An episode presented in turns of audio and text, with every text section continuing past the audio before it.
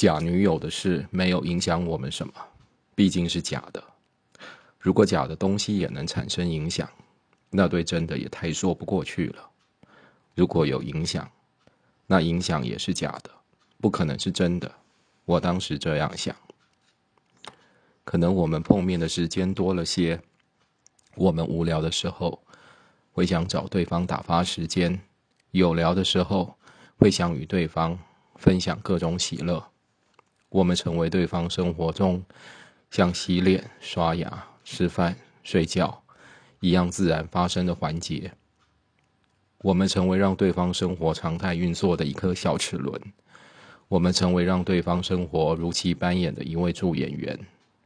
我们成为让对方生活安全航行的其中一位老船员。不折不扣的不知不觉中，我们成为对方生活的一部分。也就是这样了。晴日暖风生麦气，绿荫幽草生花时。漠漠水田飞白鹭，一阴夏日转黄鹂。王安石与王维在一千年前曾度过这样的夏日。想想，一千年前的麦田早荒了，一千年前的黄鹂早化成灰。金龙少棒队首次在美国威廉波特为台湾赢得世界少棒赛冠军。人类首次登陆月球，著名的胡斯托音乐季举办的一九六九也早过了。那些曾经的金色的、嘹亮的、荣耀的、震撼的场面，都早化为推推墙上的贴壁纸，在一点一点的蹉跎中，褪成不看不清的颜色。有一抹残红。是黄鹂的嘴尖，还是死尸的凝血，已分不清。有一点惨白，是急出的棒球，还是坟后的遗骨，已分不清。有一团死灰，是月球的表面，还是空中的烟尘，已分不清。一切都淡了，一切都剥落了。世间没有什么是不会过去的。但历史仍以夸父追日的姿态，不停地往前奔，连一秒都没停过。熊熊的太阳底下，仍有令人想念的夏天继续出现，一切如常，也许比想象中的还令人想念。你说想买些品质不错、有特色但价格实在的衣服，我们到天母逛。老实说，很不喜欢逛街，陪人逛街更是痛苦，尤其当对象是女性，因为注定连一丁点的参与感都难以被激发。于是特别感到煎熬。是啊，煎熬，像锅子上等着被端出去的干煎鳕鱼，像热铁皮屋顶上的小猫，田纳西·威廉斯的知名巨作。美丽的伊丽莎白·泰勒演过同名电影，中文片名取作《朱门巧妇》。但站在热铁皮屋顶上面的小猫哪里巧得起来？所以巧妇是骗人的。怨妇恨妇才是真实的，但你在这里简直如鱼得水。总见你对许多衣服一再试探，爱不释手。还好价格通常平易近人，你不需要经历割爱之苦，总是惬意买下。摒弃了许多造型繁复、花样多彩、质感粗糙的物件，你称得上战果丰硕。走不到预定一半的路线。与姐姐两人的双手就已经提满大大小小的袋子，还不算我手上帮忙提的。中山北路七段上坡的路段，店面皆比鳞次向前延伸，没有东区紧邻高楼大马路的喧哗，也没有西区棋盘巷道的纷杂。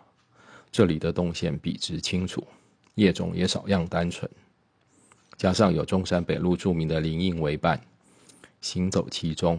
有种舒爽的感觉，专注看你挑挑拣拣的认真模样，也有助于我忘记自己正在从事一件并不乐意的事，无聊的感觉全飞到九霄云外。你买衣服时很少犹豫，很少在衣架上拿起又放下，放下又拿起。你的从不试穿也让我印象深刻。你说对自己的身形很了解，体态的维持也良好。胖瘦的变化都在一公斤以内，所以不需要实际将衣服套上，只需拿着在镜前模拟一下，就能掌握穿上之后的感觉。再说，试衣间的镜子都是狭长型，视觉上具有美化，让人看来高挑修长的效果，并不能忠实反映你穿上之后映入别人眼球的形象。你说，这个道理我从没注意过。对待衣服，你的态度礼貌恭谨，没有粗鲁与轻慢，不会把它们随意搁在展示柜或衣架上，总是折叠好之后。才整齐放回原位，或是在衣架上吊挂妥当，将拉链或扣子复归后，才挂回吊杆。看你重复这些动作，不厌其烦，细心程度仿若整理自家衣柜。我一度出言相阻，笑称由店员负责完成即可，但你耐心解释，每一件服装从设计到制造到上架。都要仰赖许多人的脑力与体力参与，都有设计师等许多从业人员的心血付诸其中。即便是便宜的大量制造的成衣，也需要经历这个过程。所以我希望每一件衣服在展示的时候都能随时保持最佳状态，然后找到最合适它的主人。况且衣服一件衣服，也许我们自己看不上眼，觉得不好看，觉得品质很差，觉得一点都不怎么样。但对即将到来的买主而言，可能正是因为拥有它，才温暖度过一整个严寒的冬季；可能正是因为穿着它，才顺利走过一整个艰难的学期；更可能是因为穿着它，才如愿完成一次改变人生的约会。所以，对我而言，每一件衣服都是独一无二的，都是要用同样的真心对待。你说，这但，这真的是？在形容眼前这些可能已被无数双沾满细菌的手任意触碰过，或是被无数颗挑剔的心任性嫌弃后，才能默默像梅干菜般露出一脸苦笑的衣服吗？还是在形容苦尽甘来的灰姑娘终于欢喜迎来的嫁纱，或是报恩的白鹤离去前连夜纺出的千羽织呢？我几乎糊涂了，跟着想象那连续画面。一位又一位的主人感恩的穿着那珍宝般的衣服，我简直想的都入神了。心的周围有股冒着热气的泉水流过，让一下子心整颗温暖起来。说出这些话的你，用这样的心情对待衣服的你，以执着的态度，在这个早已结成牢牢冰窖的冷酷世界里，坚持释放自己的小小热能，是如此美好，如此贴心。让我霎时有种想紧紧拥住你，在额前亲吻一下的冲动。当然，并没有这样做。陪你继续逛，身体在柔软的气流包围下，让踏出的每一步都轻松许多，仿佛踩在棉絮上。而你不曾露出疲态，只是偶尔对我手上的大包小包表示歉意。不好意思哦，要你帮忙提。可是每一件我都觉得现在不买，以后想起来一定会后悔。你边说边继续挑选。嗯，看得出来，我无所谓的回答。什么？显然你没留心于我所说的话。我是说啊，看得出来你买的很高兴。啊，当然呢，别看我这样。其实我在纽约很少买衣服，为求方便，平常多半都穿 T 恤。加牛仔裤，好洗、好收纳、好整理。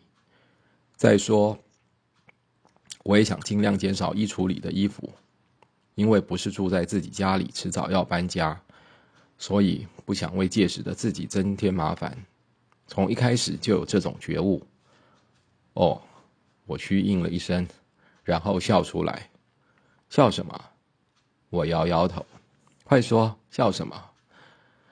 我笑说：“还好你在纽约很少买衣服，否则按你这种买法，大概每次出门回来都要重新添购一个衣柜，迟早房间里连睡觉的地方都没有。”嗯，虽然你讲的有点夸张，不过也差不多会变成这样。我想是没多夸张。可是你不觉得这些衣服每一件都很漂亮吗？你又问：“是很漂亮。”我看什么衣服穿在你身上都很漂亮。你听完笑起来，先低下头，然后抬头看我，仍是笑，弄得我也不好意思了。你也会讲这样的话，嘴巴总是这么甜吗？一旁正专心挑拣的 John，听到后凑到我身边说，说完又飘回去继续忙原来的事。哦，刚才多吃了糖，现在不知不觉就会这样。尽管我根本只是像负责现场转播的记者那样，忠实的对着镜头为观众描述当下所见，跟嘴巴甜不甜、吃不吃糖果什么的，一点关系都没有。你仍微笑着，我们开始往回走，朝下坡的方向前进。但买东西太多，光靠手提不成，我赶快搬救兵，想找想找一台车来载。打完电话，我走回店里找你们。四下张望之际，你由身后冒出，手上拿着一件衣服。这件感觉很适合你耶，你语气兴奋的对我说，用双手指着袖子的上沿，将正面拉平朝我，想让我看清楚。是一件短袖 T 恤，底色一片天蓝，紧在胸口的地方绣着一只卡通猴子。那猴子的图案并不大，也不算是什么奇怪的造型，却让我觉得很特别。但一时间又无法明确指出到底是哪里在特别在哪里。至于这适合我，不知道你是怎么理解的。哦，是啊，会不会有点太可爱了？可爱又有什么关系呢？而且啊，你看，这只猴子还戴着黑框眼镜。简直就跟小娟你的样子一模一样，哦，原来如此，原来我在你眼中就是一只戴着眼镜的猴子，还有，原来就是这副眼镜让我觉得它很特别。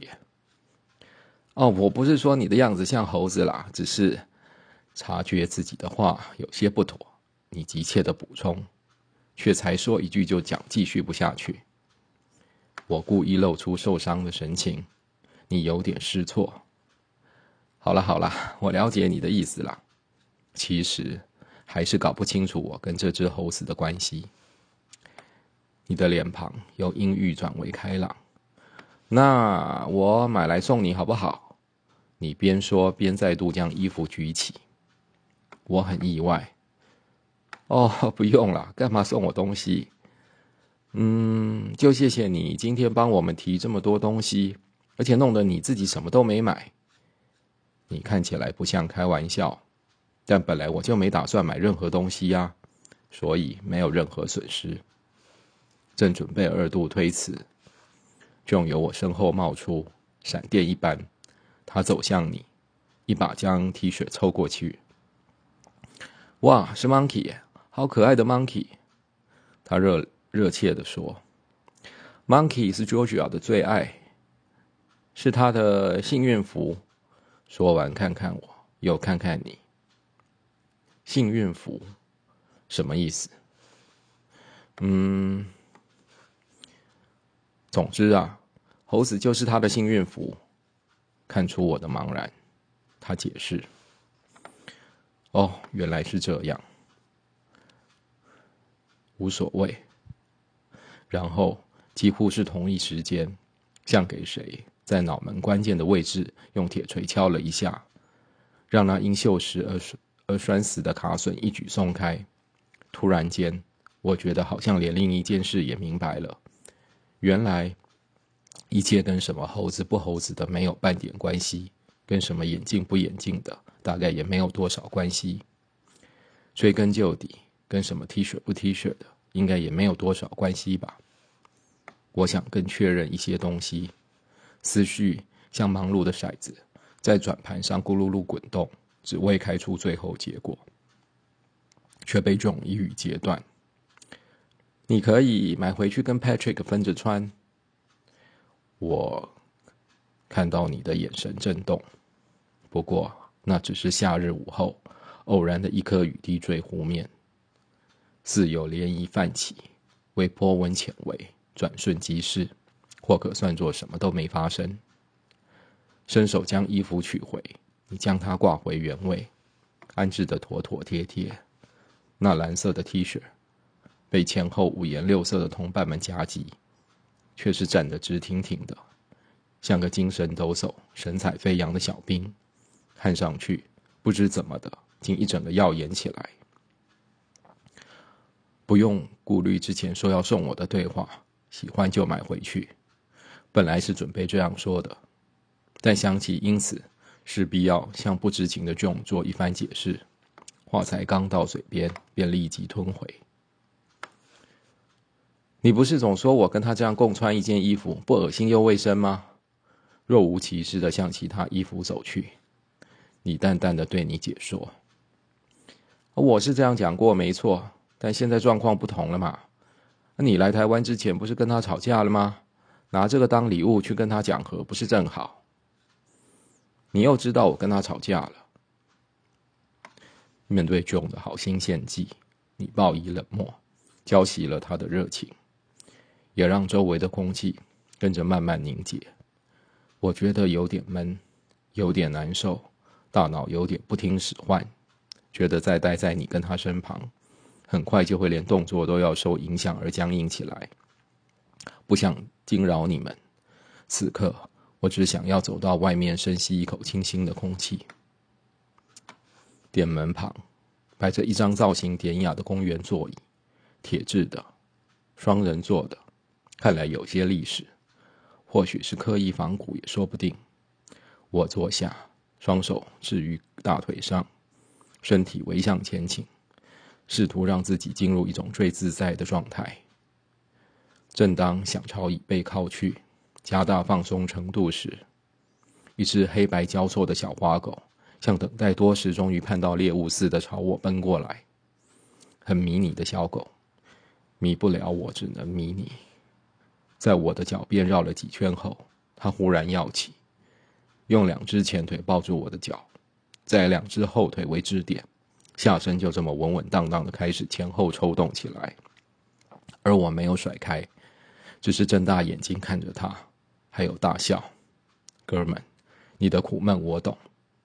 还有，既然也算同类，在这个时候打扰你是不道德。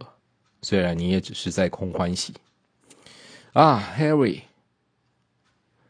一个尖细的嗓音忽然出现。我抬头，那是一张十八岁上下的小女生的小脸，非常清秀，非常窘迫。啊，不好意思，不好意思。他边说边蹲下，双手朝小花狗伸去，往他的大腿用力抽了一下。他惨叫一声，然后他将狗整只拦腰抱起。是如此巧合，我们的视线在短暂交汇一秒钟后，同时扫到他亢奋的下半身，又才重新交汇。小女生更窘迫了，连声道歉中，她抱着狗往上坡离去，将视线紧随他们。我看到他在不远处重新将它放下。小狗又跑向路边的某人，看过去，我还看到夕阳满天，那金光下的一道道彩云，像喷彩般缀满琉璃色的碧空，如姹紫嫣红开片。就算这城市竟是断指颓断井颓垣，也无损它的分毫美丽。从不知如是美景近在身边，无需往高山之巅寻访。无需至大海之源探求。假若他千年如一日，我已错过他上万回。我不禁叹了一口气，懊恼起来。不过也还好，有这彩霞，还有那小狗，让我的心情得到转换。关于 Patrick 的事，你在美国有男朋友是早知道的事，没有什么好意外。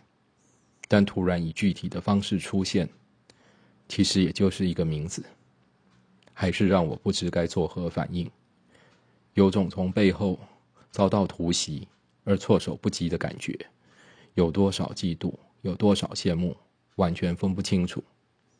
一时间，两种情绪争先恐后涌上来，其中混杂的更多的是对现在的犹疑与对未来的惶恐。那种心情，恰与梅尔吉波逊的《英雄本色》里，在高原上一字排开，准备迎战英王大军压境的苏格兰武士完全相同。期待也好，恐惧也好，蓄势待发也好，视死如归也好，我想，唯一能做的只有等待，等待背水一战的结果。哎，在里面找了你好久，原来你在这里。过了一阵子。你从店内走向我，哦，不好意思，走的脚有些酸了，里面又没有椅子，就想出来找地方坐一下。哦，那都在想什么呢？没想什么，我说。接着把刚才遇到的 Henry 的事告诉你，我们又一起大笑。夕阳的事我保留了，觉得有点伤感，怕传染给你。Sir Patrick 的事我没问，你也没主动提。目前，让他留在这种状态，一种给包在毛玻璃里，能看到形影却又看不到真面目的状态，应该是最好的，对彼此最无害的。后来，是陈让开着妈妈的车来接我们，把他当成司机来差遣，这是第一次。原来他是老大不愿意的，因为从他家到天母确实有段距离。而向他妈妈借车也不是易事。他妈怕开车经验有限的他技术不佳，容易出事。但我说这是关于 Georgia 的事，陈让当下立刻明白过来支援的必要性，那是朋友间的一种不可推辞的义务。尽管如此，来了还是不免小小抱怨一下，当然不会在你们面前。啊，为什么不叫小亮来？送你们回家后，他问：“啊，他是有车哦。”回答完这题，明知故问，一个念头忽然在我脑海闪过：如果告诉小亮来的话，可以看到你。他一直好奇着，他应该愿意包计程车过来。小亮车，小亮家当然是没车的。为了保护小亮，他妈妈连机车也不愿他骑。至于汽车，则说想开的话。请外来未来赚钱自行添购，总之是希望他能多久不开车就多久不开车。对啊，所以你就叫我这个病人来当司机啦。陈让此前才因健康的问题入院彻底进行检查，心脏方面的疾病。哎，不要一点小毛病就自称病人好吗？而且你的病不是已经好了？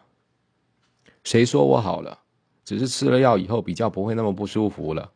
医生说啊，就算这样，以后还是要定期回去检查。陈让说的振振有词，不过就算不怀疑其内容的真实性，也不免令人怀疑其中是否有遭到夸大的严重性。是哦，是啊，要不要下次我去跟医生报道的时候通知你一起去，免得你还有问题？好啊，什么时候？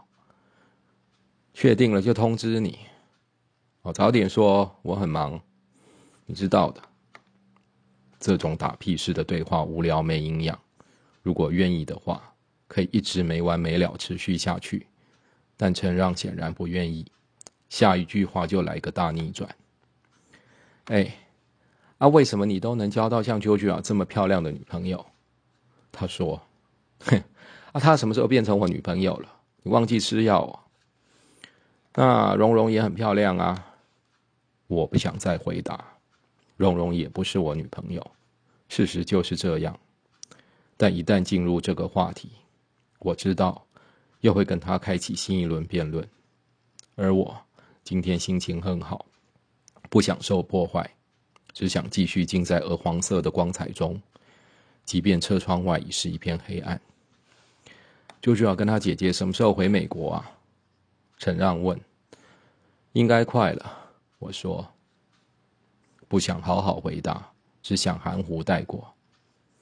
不记得确切日期，但答案无论从什么角度切入，都像一条直通到底的坦途，没有隐埋什么玄虚的柳暗花明，不用经历什么惊险的九弯十八拐，只要保持速度，迟早便能抵达。